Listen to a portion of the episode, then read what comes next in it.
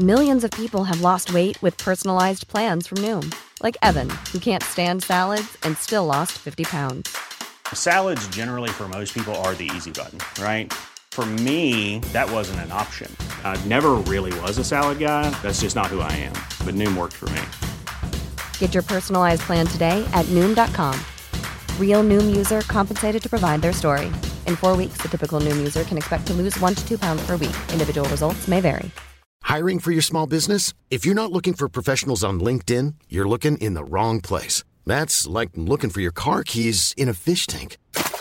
LinkedIn helps you hire professionals you can't find anywhere else, even those who aren't actively searching for a new job but might be open to the perfect role. In a given month, over 70% of LinkedIn users don't even visit other leading job sites. So start looking in the right place. With LinkedIn, you can hire professionals like a professional. Post your free job on linkedin.com slash people today.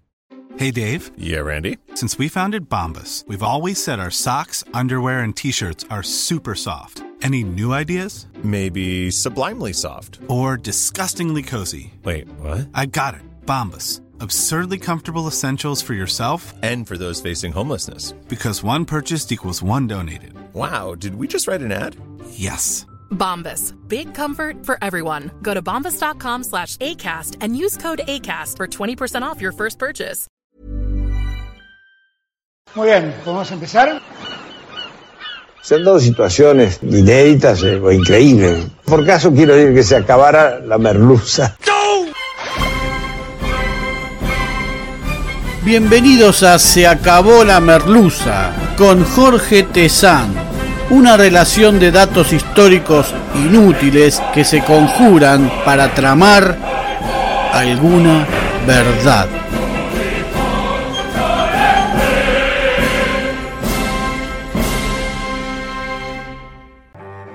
Hoy presentamos Vasa, el Titanic sueco.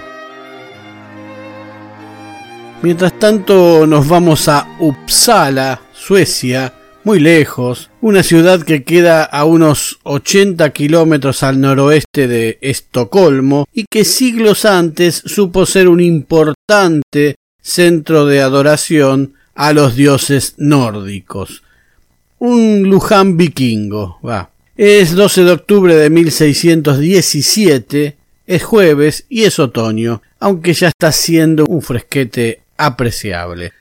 Así lo están coronando al rey Gustav II Odolf de Suecia, y así se hace llamar. Gustavo II Adolfo, dejando un nombre afuera inexplicablemente. No Gustavo Adolfo I, como sucedería si usara ambos nombres. Es como si en vez de Juan Pablo I el Papa se hubiera puesto Juan XXIV Pablo.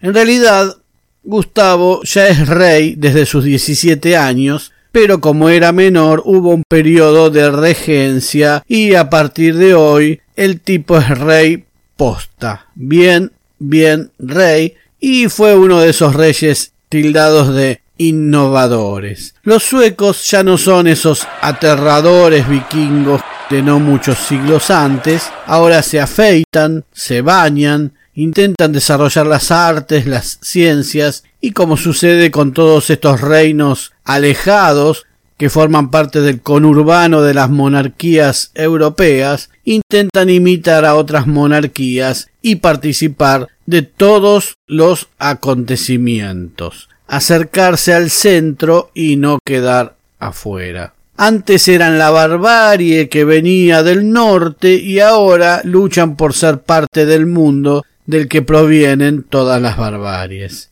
De hecho, Suecia no es el país que tantos adoran hoy. A principios del siglo XVII, Estocolmo tenía apenas 15.000 habitantes, que en su mayoría eran pobres. La vida en la ciudad era dura y peligrosa. Cada año se contabilizaban unos 80 asesinatos en Estocolmo. Gustavo Adolfo había nacido en el castillo de Estocolmo el 19 de diciembre de 1594. Su doble nombre lo recibió de sus abuelos a los que no llegó a conocer y por eso el nombre de Gustavo II porque evocaba al rey Gustav I, abuelo de Gustavo II, también llamado Gustav Eriksson, y su otro abuelo, el duque Adolf de Holstein-Gottorp. El abuelo Gustav I Eriksson, que parece que tenía una fábrica de teléfonos, era hijo de un tal Eric, y así se lo conoció durante toda su vida. Pero como fue el que introdujo la monarquía en su país e independizó, qué cosa contradictoria, a Suecia de Dinamarca, es una especie de San Martín sueco, y por él, por Gustavo I, se celebra el Día Nacional cada 6 de junio. Pero como a partir de él se generó una dinastía de reyes suecos, lo cual se comprobó, como no quedaba de otra manera, a medida que pasaron los años, luego se estableció que esta dinastía se llamaba Vasa con V corta, que también reinó en Polonia y por lo tanto se empezó a hablar de Gustavo I como Gustavo I Vasa, aún años después de su muerte. Vasa quiere decir más o menos jarrón o florero. Y una de las cosas que había hecho la dinastía Vasa en Suecia fue instaurar el protestantismo y defenderlo bélicamente. Así como hoy se imponen ideas progresistas, porque era una forma de colgarse a lo moderno y también de sacar al Vaticano de condicionar decisiones de Estado. Tanto costó que los vikingos acepten el cristianismo y después escurren por las sutilezas del protestantismo. Lo mismo había sucedido en Alemania con su familia materna. Muy culto, Gustavo II Adolfo tuvo dos lenguas maternas, el sueco y el alemán, y se dice que en este eh, último idioma hablaba con su madre. También conocía el latín y el griego y recibió instrucción militar de oficiales holandeses todo un rey para el primer mundo. Más o menos por la época en que llega al trono, tal vez un poco antes, a sus quince años, conoce a una joven condesa con la que tenía algún tipo de parentesco de parte de madre. Eva, con dos B largas, Eva Magnus Dotter Brahe, a la que le llevaba dos años nada más y se enamoran fogosamente. Sus cartas han sido ficcionadas, noveladas y transformadas en literatura sueca y en teatro como una especie de emblemáticos Romeo y Julieta nórdicos hasta el día de hoy, símbolo de la pareja fiel y enamorada para siempre. Y de la misma manera que Romeo y Julieta, la historia termina mal. No tan mal como la obra de Shakespeare, pero cuando Gustav II Adolf quiere casarse con Eva, con dos B largas, su madre, la madre de Gustav, la reina viuda Cristina, que realmente cortaba el bacalao sueco en la corte en ese momento, se opone férreamente Tiene que haber una organización a la relación porque quiere que su hijo tenga una esposa de su mismo rango monárquico. Y así Gustavo II Adolfo termina casándose con María Leonor de Brandeburgo, una princesa de la casa de Hohenzollern, con quien sería padre de la luego reina Cristina, llamada igual que su abuela. Mira vos. Pero igual Gustavo Adolfo se mandaba las suyas, porque cuando se aburría se iba a lo de su amante, Margarit Caviliau, hija del comerciante holandés Abraham Caviliau, lo bien que le vino a aprender idiomas a Gustavo II Adolfo, que a su vez era este Abraham hermanastro de su madre. Margarita, la chica, estaba casada con un ingeniero militar holandés y conoció al rey durante el sitio a la ciudad rusa de Pskov.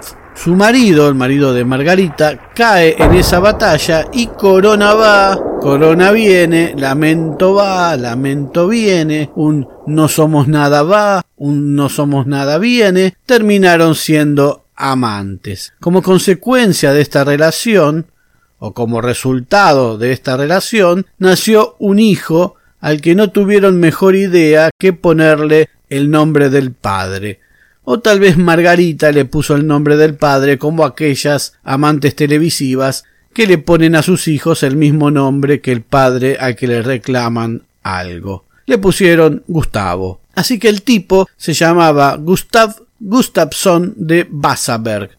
Y era un noble que andaba por ahí en la corte y cuyo nombre significa Gustavo, hijo de Gustavo de la casa de Vasa. El reinado de Gustavo II Adolfo pudo haber sido más o menos plácido, pero recibió como herencia unas cuantas guerras. Incluso una que implicaba una invasión dinamarquesa, de la cual tuvo que desembarazarse cuando sus principales oficiales se hallaban en otra de las guerras, pero contra Rusia, y la guerra con Polonia contra su propio primo, el rey Segismundo, de su propia dinastía, en la que Gustavo quería el control total del Báltico y sus puertos polacos. Y así Suecia sufría las lógicas consecuencias económicas de esa situación que se reflejaban en la pobreza de sus habitantes. Pero no se puede controlar el mar con una marina que no está a la altura. En 1625, una desgraciada tormenta golpea fuertemente a 10 barcos suecos que encallan en el Golfo de Riga, en Letonia. Ante la tragedia, Gustavo Adolfo dio la inmediata orden de construcción de dos grandes navíos y otros dos más pequeños. Para tan importante misión contrató a un maestro constructor de los Países Bajos, el irreprochable Hendrik Hibertson, una especie de pininfarina de los barcos que tenía una experiencia enorme. Hibertson empezaría con una nave grande de 41 metros de eslora o largo, digamos. No había planos, no se usaban, y el único dato para empezar era la eslora o largo. Todo lo demás estaba en la mente del constructor. El rey está en Polonia y lo piensa mejor, cambia de planes. Mm. Y pide que primero construyan los barcos pequeños porque los necesitaban en servicio lo antes posible. El 28 de noviembre de 1627, en la batalla naval de Oliwa, Polonia captura el buque insignia sueco Tidiken y al atacar a otro de los barcos suecos, el Sulan, su capitán prefirió volarlo antes de correr la misma suerte que el Tidiken. Dos barcos menos más. En cada charla de los marinos suecos, en cada esquina de Estocolmo, en cada sauna, se delinea cómo debe ser una flota de enormes e invencibles barcos que van tomando forma. Ni hablar después de que en 1628 el Christina, buque insignia del almirante Class Fleming, chocó con otro buque sueco, hay que tener mala suerte, y se fue a la deriva durante un temporal en la bahía de Danzig suerte idéntica a la del Riksnikiel, que encalló y se hundió en la zona sur del archipiélago de Estocolmo. Pero la orden para construir el primero de aquellos barcos ya estaba colocada y en marcha desde enero de 1626 en los astilleros Chef's Garden. Se llamaría Vasa, el nombre de la propia dinastía. Un compromiso importante para el reino y para el propio rey pero en noviembre de 1625 el rey pide que los buques tengan quillas de 36 metros y medio para llevar más armamento quillas más grandes. El 2 de enero del año siguiente, 1626, el constructor Hibertson escribe al rey diciéndole que la madera que ya estaba cortada no coincide con las nuevas especificaciones que dijo el propio rey y que no era posible construir una embarcación de 36 metros y medio con madera para una embarcación de 33 metros. La suma de desgracias marinas terminaron por lograr que el 12 de enero de 1628 el Parlamento sueco le otorgara a Gustav II Adolfo plenos poderes para intervenir en la Guerra de los Treinta Años, que duró hasta 1648, pese a que ya llevaba diez años desarrollándose. El 22 de febrero, el rey le responde al constructor Hubert John ordenándole que construya las naves según las especificaciones del rey y agrega que si él no está dispuesto a hacerlo, así alguien más lo hará. En marzo, Hubert John responde que el Vasa está en plena construcción y que su longitud de quilla es de 36 metros y medio, tal como el rey exigía. Y es que la guerra de los 30 años era como ir al mundial. Toda una realización para un rey de un país lateral. Por un lado, Alemania, Austria y España luchaban contra Francia, Suecia, Dinamarca y Noruega. Pero también Inglaterra, Rusia y finalmente todos contra todos. La primera gran guerra europea, es decir, Gustavo II Adolfo debía formar alianza tal vez con quienes había estado en guerra hasta hacía cinco minutos antes. Y era una enorme oportunidad de mostrar el poder de la joven nación sueca. Qué mejor que sorprender a los europeos como siglos antes ante la visión de las efigies de dragones en los barcos vikingos. El Vasa sería el barco más caro construido en Suecia hasta entonces. Su costo implicó la cuarta parte de la cosecha anual del país y nunca se había construido un barco de ese tamaño. 69 metros de largo y 52 metros y medio de alto, desde la quilla hasta el palo mayor. Su construcción insumió la tala de unos mil robles. El barco tenía 64 cañones de una tonelada cada uno, mástiles de 50 metros de altura y al menos un centenar de esculturas, sobre todo en su sector posterior, hechas a mano obviamente, pintadas en brillantes rojo, amarillo, violeta y verde. La construcción del Baza marchaba dentro de los plazos normales, pero alguien le comenta al rey que en Dinamarca estaban experimentando con la construcción de barcos de doble cubierta de cañones. Everyone knows therapy is great for solving problems, but getting therapy has its own problems too, like finding the right therapist, fitting into their schedule, and of course, the cost. Well, BetterHelp can solve those problems. It's totally online and built around your schedule. It's surprisingly affordable too. Connect with a credentialed therapist by phone, video, or online chat, all from the comfort of your home. Visit betterhelp.com to learn more and save 10% on your first month. That's BetterHelp, H E L P. Hiring for your small business? If you're not looking for professionals on LinkedIn, you're looking in the wrong place. That's like looking for your car keys in a fish tank. LinkedIn helps you hire professionals you can't find anywhere else, even those who aren't actively searching for a new job but might be open to the perfect role. In a given month, over 70% of LinkedIn users don't even visit other leading job sites. So start looking in the right place. With LinkedIn, you can hire professionals like a professional. Post your free job on linkedin.com slash people today. no podía ser menos.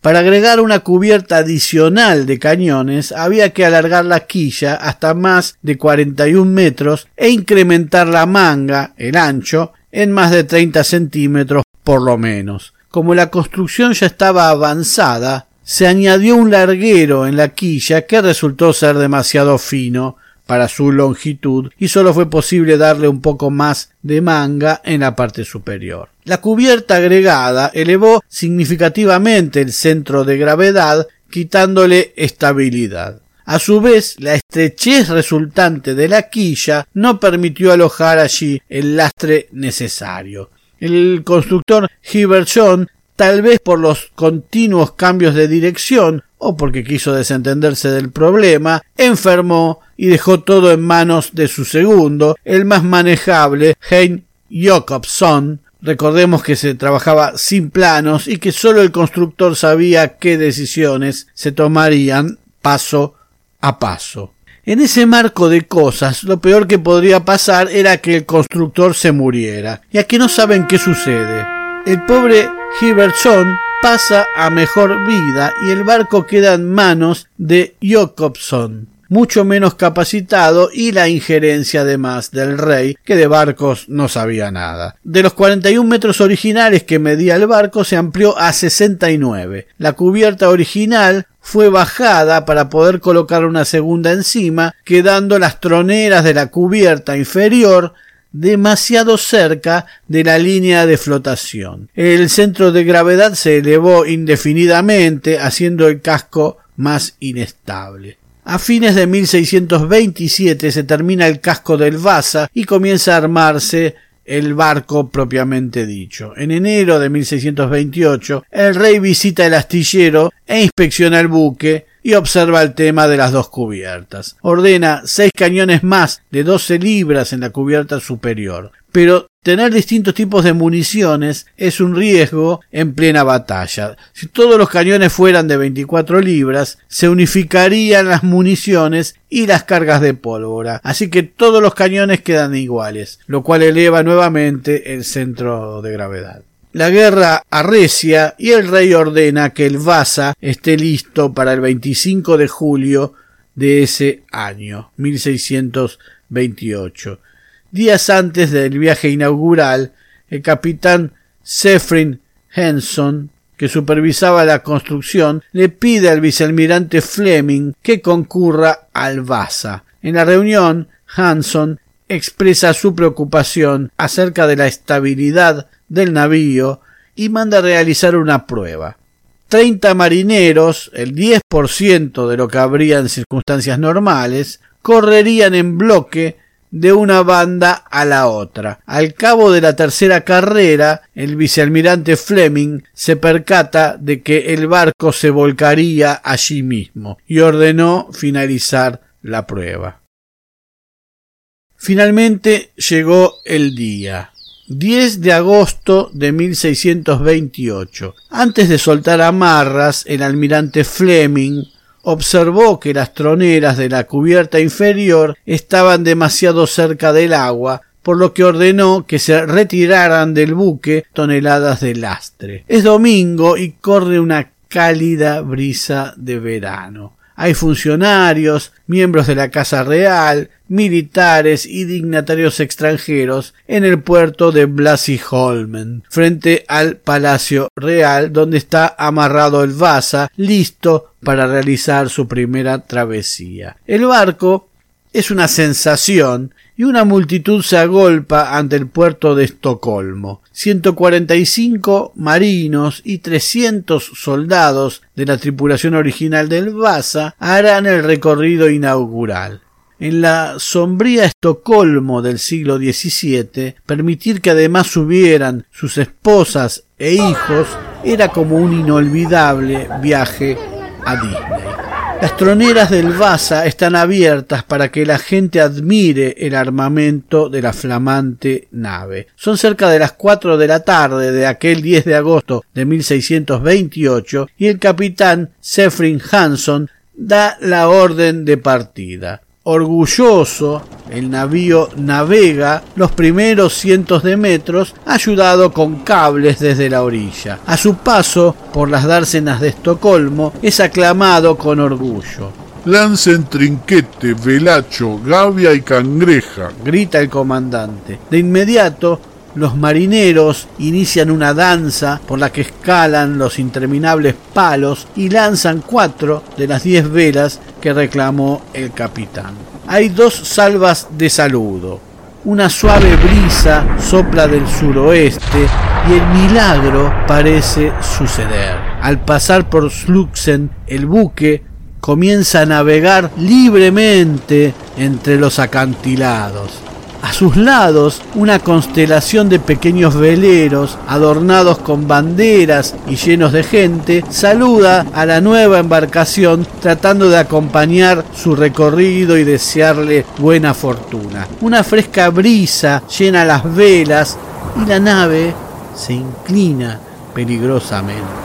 El capitán Hanson, algo alarmado, ordena filar las velas, que conserven la potencia, pero no la dirección. El Vasa logra enderezarse, pero no por mucho tiempo. Otra ráfaga de viento lo hace escorar aún mucho más. El agua comienza a meterse por las troneras abiertas y la escora se agudiza. Cerca de Beckholmen, el Vasa cae de lado y comienza a hundirse. Su rumbo está fijado, el fondo del mar. A 1500 metros de su punto de partida, la nave insignia de la Armada sueca se había hundido en el viaje inaugural más corto de la historia por una simple ráfaga de viento en su propia bahía. 53 tripulantes murieron en el hundimiento. En minutos, un orgullo nacional pasó a ser la deshonra pública y Suecia el asmerreír mundial. El costo del navío había superado en un 5% el PBI de Suecia. La indignación popular comienza a tratar de cobrarse cabezas. El rey, que metió su nariz en cada parte del proyecto, estaba convenientemente en Prusia el día del viaje inaugural del Vasa y escribió con enojo La imprudencia y la negligencia debió haber sido la causa y reclamó castigo a los culpables. El almirante Eric Johnson describió cómo una avalancha de agua ingresó al barco en pocos segundos y que él mismo tragó tanta agua y fue golpeado por las escotillas que escapó con vida por muy poco. El almirante sueco pasó varios días convaleciente por las heridas recibidas, pero logró sobreponerse. En medio del naufragio y su confusión, una flotilla de barcos se acercó hasta el lugar del desastre para intentar rescatar a la tripulación y salvar el barco, pero nada se pudo hacer. El capitán Sefrin Hanson ya había sido detenido y encarcelado, ni bien logró llegar a un lugar seguro. Encima el tipo era danés y le caían sospechas de haber hecho algo a propósito. Al día siguiente se inició la audiencia. Al ser preguntado acerca de si la tripulación estaba borracha o si los cañones habían rodado a la otra banda cuando el barco se escoró, Hanson respondió que me partan en mil pedazos si no estaban trincados todos los cañones, y juro por Dios Todopoderoso que nadie a bordo estaba borracho. La causa del hundimiento debía plantearse entonces a partir de la propia concepción de la nave y caer sobre los constructores Jacobson e Hibertson, este último muerto el año anterior. En la audiencia, el juez le pregunta a Jacobson ¿Por qué la estructura superior del Vasa era más pesada que la parte inferior? Jacobson se defiende diciendo que el buque se había construido siguiendo las instrucciones del fallecido maestro Hibertson y las órdenes de su majestad.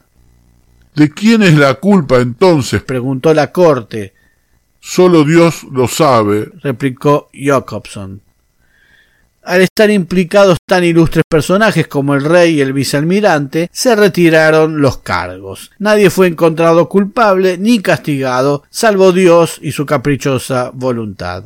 Expertos modernos han establecido que si bien el Vasa tenía múltiples defectos de construcción, otras naves similares no ostentaban menos defectos y no eran más que simples modelos experimentales sobre los que se depositaban demasiadas expectativas y que la diferencia era que algunos lograban sobrevivir a su primer viaje. Finalmente, el Vasa fue rescatado de su tumba marina. Gracias a la escasa salinidad de las aguas, de su temperatura bajísima y la no proliferación de un microorganismo que se come la madera, más de 300 años después surgió casi intacto. Y hoy se conserva en un museo en el que puede verse, pero del hallazgo del Vasa se pudo determinar que la nave es asimétrica, más gruesa a babor, flanco izquierdo, que a estribor, flanco derecho, y esto pudo deberse al uso de dos medidas diferentes o dos escalas de medidas diferentes o unidades de medidas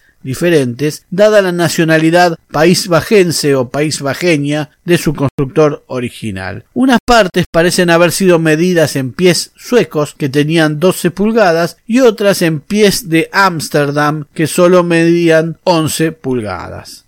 Los recientes hallazgos en lugares cercanos y en las mismas condiciones de los gemelos del Vasa, aquellos que Gustav Adolf II mandara construir con urgencia, y de un cañón perdido del Vasa, no han despertado el mismo interés entre las actuales autoridades suecas más propensas al neoliberalismo y aseguran que allí se quedarán.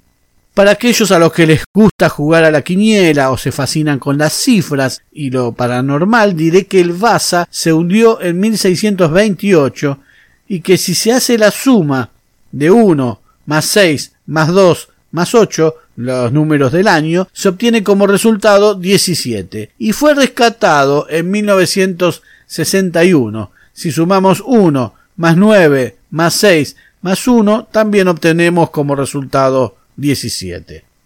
¿Y qué fue de Gustav II Adolf?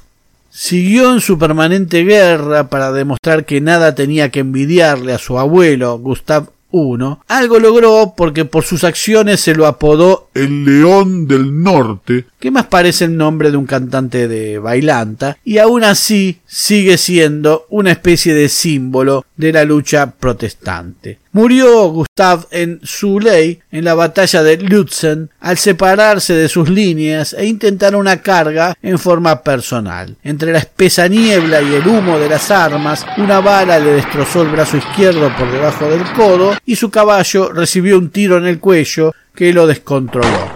Gustavo recibió otro tiro por la espalda, varias puñaladas y al caer del caballo un tiro de gracia en la sien. Tenía 38 años. Su muerte provocó el avance del catolicismo en la región y por lo tanto su época se recordaba como exitosa. Su figura recibió el injusto valor de la sacralización ajena al protestantismo y también la denominación oficial de el Grande, añadiendo este apelativo a su nombre tiempo después de su muerte, por lo que se lo renombró Gustavus Adolphus Magnus en latín. Gustav, un rey que no sufrió el síndrome de Estocolmo porque se la pasó en otros lugares peleando una guerra siempre ajena e incierta. Se acabó la merluza.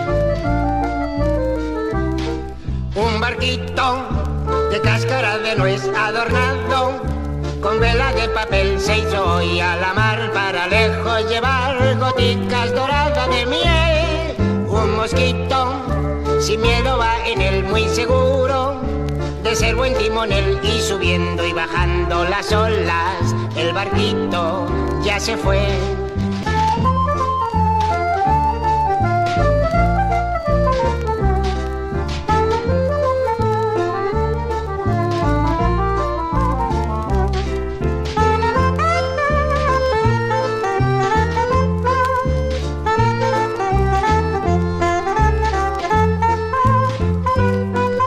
Nuevos capítulos de Se acabó la merluza. Se acabó la merluza es idea, redacción, recopilación y hace lo que puede Jorge Tezán. Muchas gracias.